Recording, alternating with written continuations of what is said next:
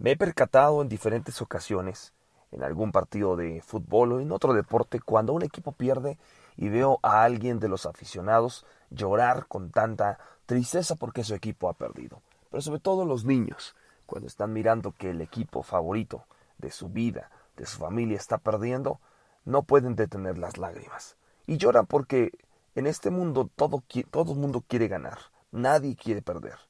¿Podemos aprender algo de estos niños? ¿Alguna lección sobre la compasión? En un mundo donde ganar es tan importante y donde los perdedores son rechazados, olvidados y tratados injustamente, necesitamos recordar esto.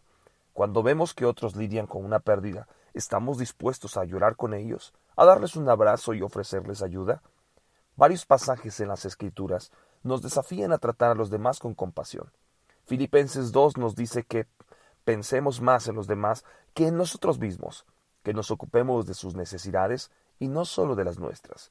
En primera de Pedro 3 se nos recuerda que la compasión significa tratar a los demás fraternalmente.